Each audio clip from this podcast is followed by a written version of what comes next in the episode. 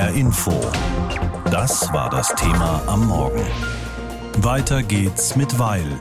Nach der Landtagswahl in Niedersachsen. Torben Hildebrandt hat den Wahlabend verfolgt und kann uns auch sagen, wie es in Niedersachsen jetzt weitergehen wird. Stefan Weil lächelt stundenlang. In Interviews, auf der Bühne, in Gesprächen, egal wo er auftaucht, immer lächeln und im Plauderton das Wahlergebnis analysieren. Er ist der Gewinner des Abends, kann in seine dritte Amtszeit gehen. Während die Bundes-SPD in Umfragen schwächelt, hat es der Niedersachse wieder allen gezeigt. Aber auch in diesen Stunden des Triumphs gilt für Stefan Weil die Devise, immer schön den Ball flach halten bloß nicht überheblich werden. Ich glaube, nach dem, was ich gehört habe, kann man sagen, dass ich erfreulicherweise doch eine Menge Vertrauen bei Bürgerinnen und Bürgern habe. Dann hat man eben auch die Chance auf einen Wahlsieg wie heute Abend. Aber der ist gerade in der aktuellen Stimmung alles andere als selbstverständlich gewesen. Dessen bin ich mir sehr bewusst. SPD und Grüne können ihre Wunschkoalition schmieden. Stefan Weil geht davon aus, dass beide Parteien schon in Kürze Gespräche führen. Nach seinen Worten soll die neue Regierung schon in rund einem Monat stehen. Bei den Grünen feiern sie ausgelassen. Die grüne Jugend tanzt zu ABBA. Die Spitzenkandidatin Julia Willi Hamburg denkt aber schon ans Arbeiten. Loslegen und machen, vor allem wegen der Energiekrise. Die Grünen wollen schnell ein Hilfspaket schnüren, sagt Hamburg. Das braucht dringend auch einen Landesrettungsschirm neben dem Engagement des Bundes. Rot-Grün ist hier eine gute Chance, dass wirklich Bund und Land Hand in Hand gemeinsam die Menschen gut in Niedersachsen durch diese Krise führen. Und das wird das sein, wo wir großen Wert drauf legen. Und ansonsten mache ich keine Koalitionsverhandlung hier an diesem Tisch heute. Bei der CDU ist schon kurz nach der ersten Prognose die Luft raus. Im Fraktionssaal stehen noch ein paar Gläser auf den Tischen, aber die Parteianhänger gehen schnell nach Hause. Spitzenkandidat Bernd Althusmann übernimmt die Verantwortung für das schlechteste CDU-Ergebnis seit Jahrzehnten. Wir haben unsere Wahlziele nicht erreicht. Wir haben verloren. Althusmann macht den Weg frei für einen Neuanfang im CDU-Landesverband. Als Landesvorsitzender, Spitzenkandidat, der zum zweiten Mal antritt, dann zu sagen, jawohl, ich ziehe auch persönlich Konsequenzen und ich möchte jetzt, dass die Union sich für die kommenden Jahre neu aufstellt. Das ist, glaube ich, ein wichtiges Signal in einer schwierigen Zeit. Einen Kronprinzen oder eine Kronprinzessin hat die CDU nicht aufgebaut. Die Partei steht ratlos da. Noch bitterer ist der Abend für die FDP. Die Liberalen verpassen den Einzug in den Landtag. Spitzenkandidat Stefan Birkner sieht einen Ampeleffekt. Ich denke, dass ein Teil davon ist, dass äh, unsere Rolle in der Ampel bei unseren Wählerinnen und Wählern ähm, nicht äh, immer nachvollzogen werden kann und äh, verstanden wird. Ähm, und das ist, glaube ich, ein Grundproblem. Ein Landtag ohne die FDP, dafür zieht die AfD mit einem zweistelligen Ergebnis ins Parlament ein. Der Verfassungsschutz hat die AfD im Blick. Interne Querelen beschäftigen die Partei seit Jahren und trotzdem steht da ein Rekordergebnis. Spitzenkandidat Stefan Marziszewski. Das Wahlergebnis ist der Ausdruck unserer guten Arbeit hier in Niedersachsen eines geschlossenen Wahlkampfs und dass die AfD die Themen der Zeit bespielt. Im neuen Landtag ist die AfD isoliert. Die anderen Parteien wollen nichts mit ihr zu tun haben. Die SPD konnte gestern Abend aufatmen. Die rund sechs Millionen Wahlberechtigten in Niedersachsen sind in ähnlicher Zahl wie beim letzten Mal an die Wahlurnen gekommen. Die Wahlbeteiligung lag bei knapp über 60 Prozent, ein bisschen niedriger als bei der letzten Landtagswahl 2017. Und diese Wähler haben sich zu 33,4 Prozent für die SPD ausgesprochen, für den Ministerpräsidenten Stefan Weil. Darüber habe ich vorhin mit Saskia Esken gesprochen, der Bundesvorsitzende Vorsitzenden der SPD und ich habe sie gefragt, da müssen Ihnen doch einige Steine vom Herzen gefallen sein. Wie groß ist die Erleichterung? Es ist ein sehr, sehr erfreuliches Ergebnis dieser Landtagswahl für uns.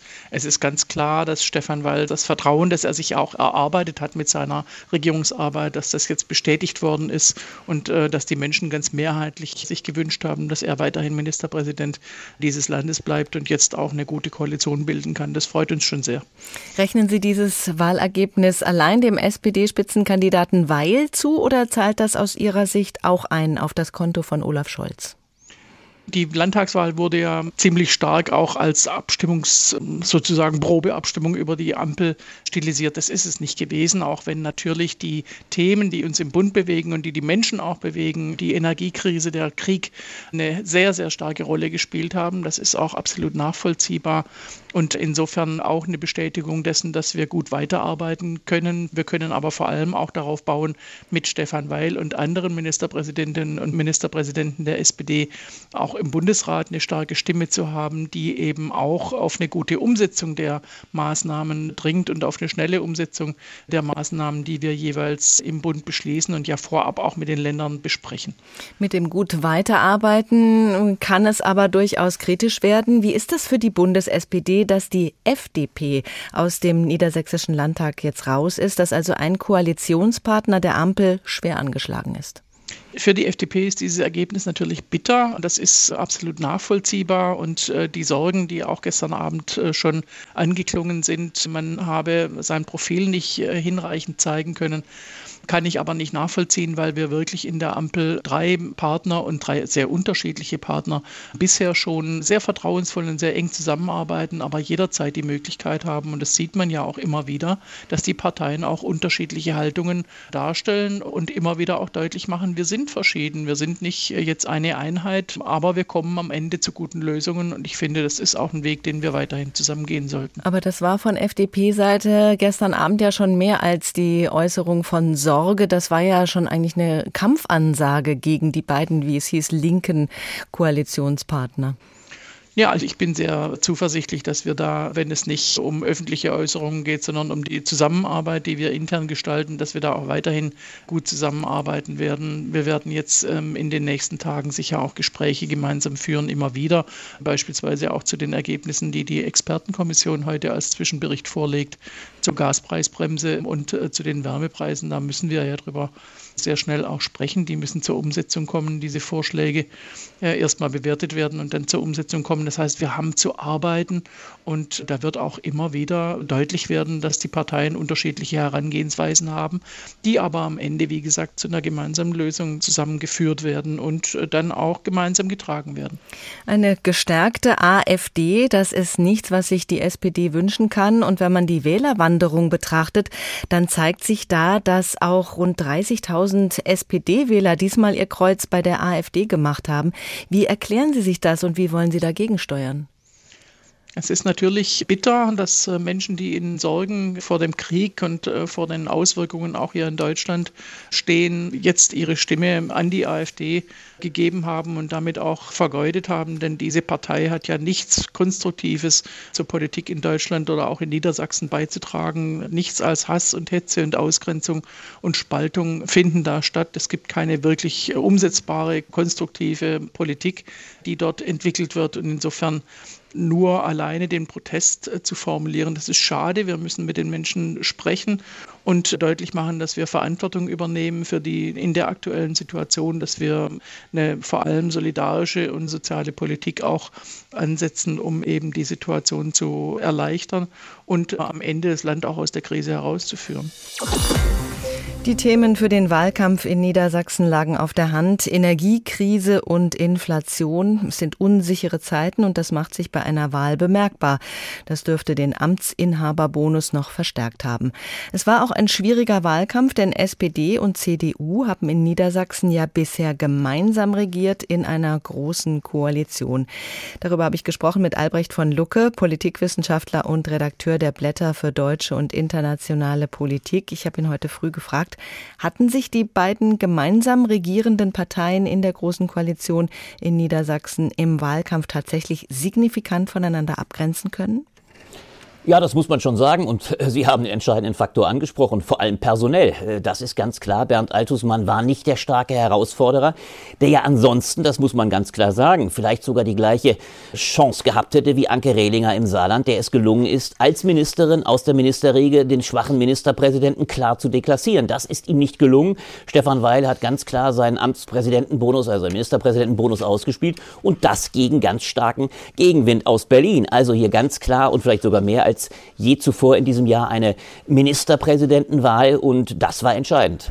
Im Vorfeld war diese Wahl als der große Fingerzeig für die Ampelkoalition in Berlin angesehen worden. Nun also ein Ergebnis, das dieser Ampel sozusagen grünes Licht verpasst, ganz auf Gelb verzichtet. Sehen Sie da einen Fingerzeig für die Bundespolitik? Ich würde es als viel dramatischer beschreiben. Es wäre ja schön, wenn die Ampel auf grün geschaltet wäre, um bei ihrem schönen Bild zu bleiben. Ich sehe für dieses Land und ganz hart gesprochen nicht nur für die Ampel, sondern auf uns alle fatale Zeiten zukommen. Äh, was die gestrige FDP erlebt hat, übrigens aber vor allem, wie sie darauf reagiert hat verspricht eine derartig katastrophale Lage. Wir müssen uns bewusst machen, die FDP ist zum vierten Mal in diesem Jahr, diesem Superwahljahr der Landtagswahlen, desaströs gescheitert. Sie hat jetzt wieder den Einzug in Niedersachsen verpasst also nachdem sie davor immerhin bei sieben Prozent lag. Sie hat über ein Drittel verloren und die Konsequenz, die sie gestern gezogen hat, wenn Sie daran denken, wie der Generalsekretär in der Berliner Runde sprach, aber viele andere, ist ganz klar. Man hat klaren Polarisierungskurs angekündigt, man hat sich zu der Aussage verstanden, wir regieren eigentlich gegen zwei linke Parteien, Konfrontationskurs sondergleichen. Und wenn das die Geschäftsgrundlage dieser Ampel für die nächsten Jahre sein soll, in den größten Krisenzeiten dieses Landes seit 1945, dann sehe ich eine dramatische Zeit. Also diese FDP steht in gewisser Weise einerseits mit dem Rücken zur Wand, aber sie hat keinerlei Haltung zu dieser Koalition gefunden. Und das ist so ironisch, weil noch vor einem Jahr, wir erinnern uns, die Selfie-Bilder mit Herrn Lindner gefeiert wurden und er im Völlegefühl der Macht diese Ampel bejubelt hat. Das kann nicht die Grundlage sein. Insofern war Niedersachsen weit über Niedersachsen hinaus ein Fingerzeig, der uns auf dramatische Zeiten im Bund einstimmt. Da kommt was auf uns zu. Wie bewerten Sie das deutlich zweistellige Ergebnis der AfD? Ebenfalls dramatisch. Sie müssen sich bewusst machen, wir haben es mit einer AfD zu tun, die rechtsradikaler ist denn je. Der Parteitag, den wir vor kurzem erlebt haben, war ein reiner Höcke-Parteitag. Höcke dominiert diese Partei, erwiesenermaßen als rechtsradikaler und übrigens in seiner Ansprache, jüngst bei seiner Rede in Gera, nationalistischer und radikaler denn je. Und trotzdem bekommt eine solche Partei in einem, ich sage bewusst, westdeutschen Flächenland, obwohl sie übrigens immer stärker mit Russland liebäugelt, bekommt sie ein klar zweistelliges Ergebnis. Das zeigt den absoluten Frust, vor allem mit dieser Bundesregierung. Es zeigt, wozu Populisten rechter Art in der Lage sind. Und es ist natürlich der zweite Fingerzeig darauf, dass diese Ampel so jedenfalls nicht weitermachen kann. Sie muss eine völlig neue Geschäftsgrundlage finden. Sie muss geschlossen auftreten. Sie muss aber auch von einem starken Kanzler geführt werden mit einer einheitlichen Linie. Ansonsten werden die Rechtspopulisten in diesem Land und auch im Westen, nicht nur im Osten, wo wir es bereits davor massiv gesehen haben, haben. Sie werden weiter wachsen und das macht das Regieren, überhaupt die Statik dieses Landes immer fragiler. Da gucken wir doch noch kurz auf die andere konservative Partei, auf die CDU. Bernd Altusmann, der Spitzenkandidat in Niedersachsen, zieht sich zurück, hat Verluste einstecken müssen. Was heißt das jetzt für Friedrich Merz und Co.? Das heißt relativ wenig, auch wenn man deutlich sagen muss, dass der Begriff des Sozialtourismus von Friedrich Merz, mit dem er die ukrainischen Flüchtlinge betitelt hat, natürlich sicherlich Bernd Altusmann nicht genutzt hat, übrigens auch massiv der AfD genutzt haben dürfte man nach der alten Devise. Unter Populisten wählt man am Ende das Original, nämlich die AfD. Aber Bernd Altusmann war nun mal ein schwacher Kandidat. Er hat gestern die Konsequenzen daraus gezogen. Übrigens ja das schlechteste Ergebnis, das die CDU seit den 50er Jahren in Niedersachsen als einem ja eigentlich durchaus auch konservativen Land eingefahren hat. Das ist für Merz nicht so entscheidend. Er hat zwei Wahlen in diesem Jahr, Landtagswahlen, erfolgreich bestritten. 2 zu 2 kann man sagen, ist das Verhältnis zwischen SPD und CDU. Und eines bleibt Fakt. Es ist doch klar, solange die CDU von einer derartig schwachen SPD im Bund, denn eines ist auch klar, Olaf Scholz hat Herrn Weil nicht genutzt. Dieses Ergebnis, und am meisten wird Olaf Scholz aufgeatmet haben, ist ein klares Weil-Ergebnis. Solange Merz vor der SPD im Bund liegt und so deutlich wie bisher, wird er nicht angefochten sein. Die entscheidende Frage kommt in einem Jahr. Dann sind die Landtagswahlen in Bayern und Hessen. Dann kommt die Frage auf, darauf wird Söder noch einmal mächtig triumphieren. Wie steht die CDU dann da? Und dann fällt irgendwann auch die Entscheidung, was die nächsten Bundestagswahlen anbelangt. Ich habe eine ganz andere Sorge zum Abschluss. Wenn diese Koalition so weitermacht, dann wird selbst der Kit der Macht, der ja normalerweise drei Parteien, FDP, Grüne, SPD, aneinanderkleben muss, die eigentlich alle wissen, wenn sie diese Koalition aufkündigen, dann gehen sie alle schweren Zeiten entgegen. Wenn es aber mit einem solchen Hauen und Stechen weitergeht, wie wir es gestern Abend erlebt haben, dann lege ich nicht mehr die Hand ins Feuer, dass diese Ampelkoalition die vier Jahre wirklich durchhält. Fünf Jahre lang haben in Niedersachsen SPD und CDU gemeinsam regiert, mit Stefan Weil, dem SPD-Ministerpräsidenten, an der Spitze. Das ist nun vorbei. Stefan Weil ist zwar im Amt bestätigt, die CDU musste aber Stimmenverluste hinnehmen und wird wohl nicht mehr mitregieren. Es reicht für Rot-Grün locker. Darüber habe ich gesprochen mit unserem Berliner Korrespondenten Andreas Reuter. Da ging sicher ein Aufatmen durch das Kanzleramt gestern Abend, denn außerhalb von Niedersachsen war ja die Frage, ob und wie die Berliner Ampelkoalition bei dieser Wahl abgestraft würde. Nach Abstrafen ließ sich sich dieses Ergebnis nun nicht. Auch Niedersachsen wird nun wohl rot-grün regiert. Wie war die SPD-Reaktion?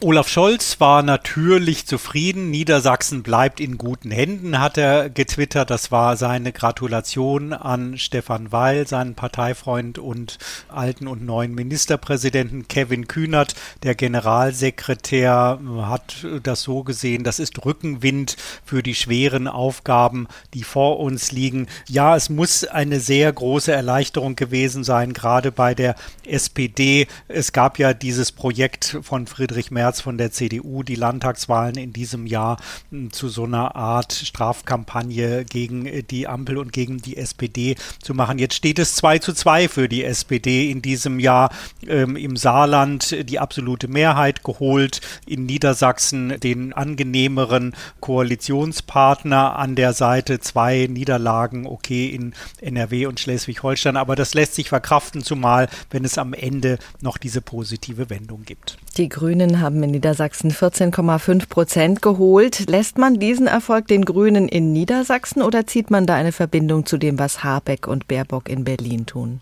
Naja, erstmal muss man sagen, die Grünen messen sich nicht an den Umfragen von vor ein paar Wochen. Da schienen sie ja an der 20-Prozent-Marke zu kratzen, sondern sie nehmen jetzt als Vergleichsbasis äh, die Wahl von vor fünf Jahren her und sagen, aha, demgegenüber haben wir fast sechs Punkte zugelegt. Großer Erfolg für die Grünen. So sehen die das oder stellen es jedenfalls dar. Überhaupt sind ja die Grünen die einzige Partei, die sowas wie Rückenwind aus Berlin zu spüren bekommt bekommen haben, wenn dieser Rückenwind auch nicht mehr ganz so heftig geweht hat äh, wie vor Robert Habecks Patzer mit der Gasumlage und anderen Problemen. Also die Grünen gucken da nicht auf Umfragewerte, die sie nicht erreicht haben, sondern auf das Wahlergebnis, das sie erzielt haben. Und das, sagen sie, ist das Beste jemals in Niedersachsen und geben sich deswegen rundherum zufrieden.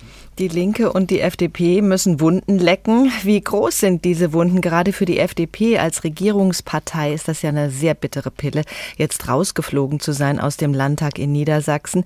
Und äh, sie will sich von den linken Parteien in der Ampel jetzt abgrenzen. Was ist da zu erwarten?